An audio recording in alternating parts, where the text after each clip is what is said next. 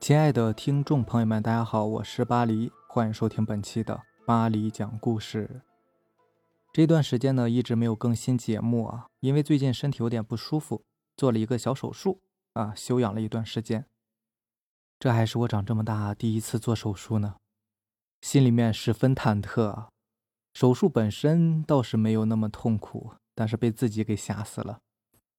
不过现在好了，缓过来了。又可以给大家讲故事啦。那咱们今天晚上要分享的这个故事呢，名字叫做《莫名消失的他》，作者九月菊。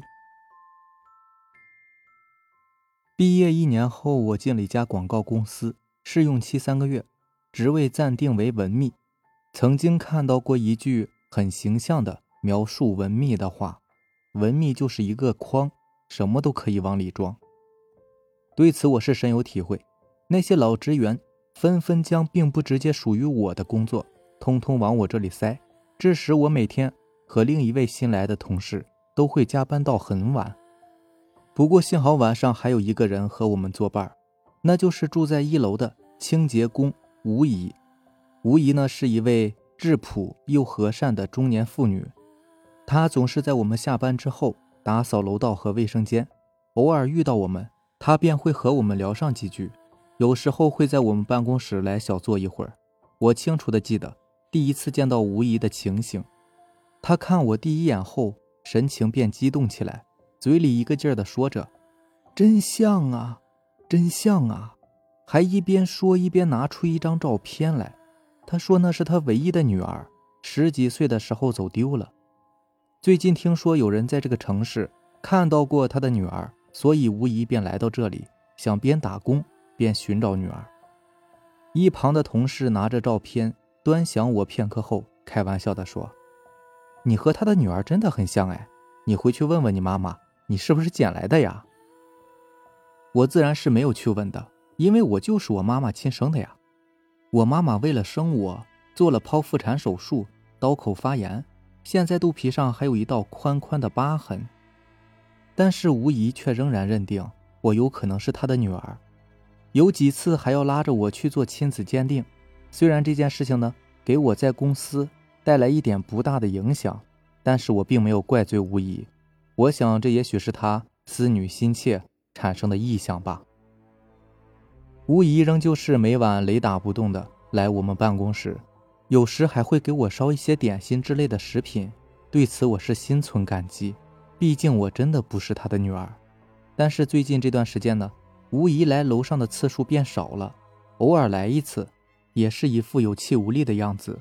原来她最近心脏不太好，而她又舍不得花钱住院，所以一直撑着。一天天数着日子，转眼间我的试用期即将结束，我和新同事的工作量逐渐也在减少。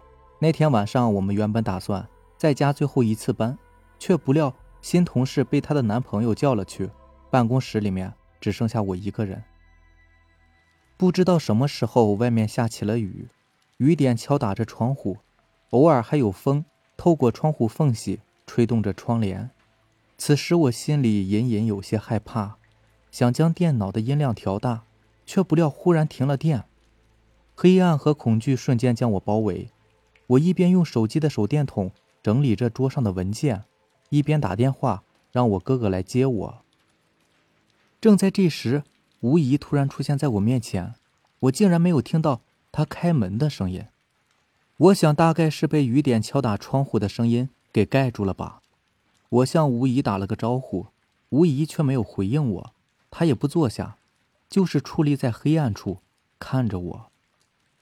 看见吴姨，我慌张的心稍稍的平稳了许多。尽管手电筒的光线太暗，我看不清吴姨的表情，可是我还是觉得她整个人有点木木的，怪怪的。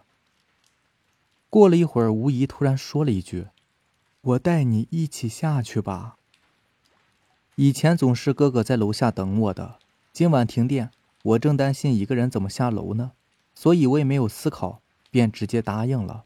随后就和吴姨走出了办公室。大概是电量不足的原因，手电筒的光在楼道里越发的暗淡。楼道里很寂静，窗外雨点的声音和我的脚步声清晰可闻。走着走着，我忽然意识到一个问题：我和吴姨两个人走路，怎么只能听到我一个人的脚步声呢？正当我疑惑的时候，迎面投来一束光亮，原来是哥哥来接我了。我迎向哥哥，和他边说边往楼下走。当我想起吴姨的时候，却已经不见了她的踪影。我想他大概在我和哥哥说话的时候就已经下楼了吧。但是当我问哥哥有没有见到一位阿姨的时候，哥哥却说，从他上楼就没有看到我身边有人。这事儿真是奇怪了，刚才明明还在的呀，哥哥怎么会看不到呢？说来大概还是因为停电的缘故吧。我带着一头雾水回了家。第二天早上上班后，我得到一个意外的消息：吴姨在昨天晚上病逝了，时间就是在十点左右。我惊愕的差点把水杯扔掉。我安慰自己说，也许是吴姨想在临死之前看看我，才上了楼。但是她反常的举动和静得出奇的脚步声，又说明什么呢？我在百思不得其解中熬到了下班。刚刚回到家，我便被母亲送到了医院。原来我一直在发着烧，自己却不知道。因为母亲一直说我八字弱，所以我向她隐瞒了这件事。病好之后。我以身体不好为由，向公司递交了辞呈。我不知道那天晚上吴姨是不是真的想在临死前去看看我，但是我却无法摆脱她和这栋楼给我带来的恐惧。我怕继续留在这里工作会崩溃掉的。曾经我以为时间会一点点将这段记忆淹没，但是至今我仍然害怕太阳落山，害怕一个人在家，甚至害怕。有人说我长得像某个人，不过虽然这段记忆带给了我难以磨灭的心理阴影，但我还是认为吴疑是个好人。可怜天下父母心呐，无论在哪个世界，母爱都是一样的。下面这个故事呢，是发生在美国的一个著名事件。一八九九年，美国的一个名叫查尔斯·霍夫兰的著名演员逝世。安葬在德克萨斯州的加尔维斯顿。可是到了第二年的九月，一场罕见的风暴席卷加尔维斯顿。风暴席卷了滚滚巨浪，漫上堤岸，把阔夫兰的棺材从海滨牧场的墓穴中给冲了出来，卷入到大海里。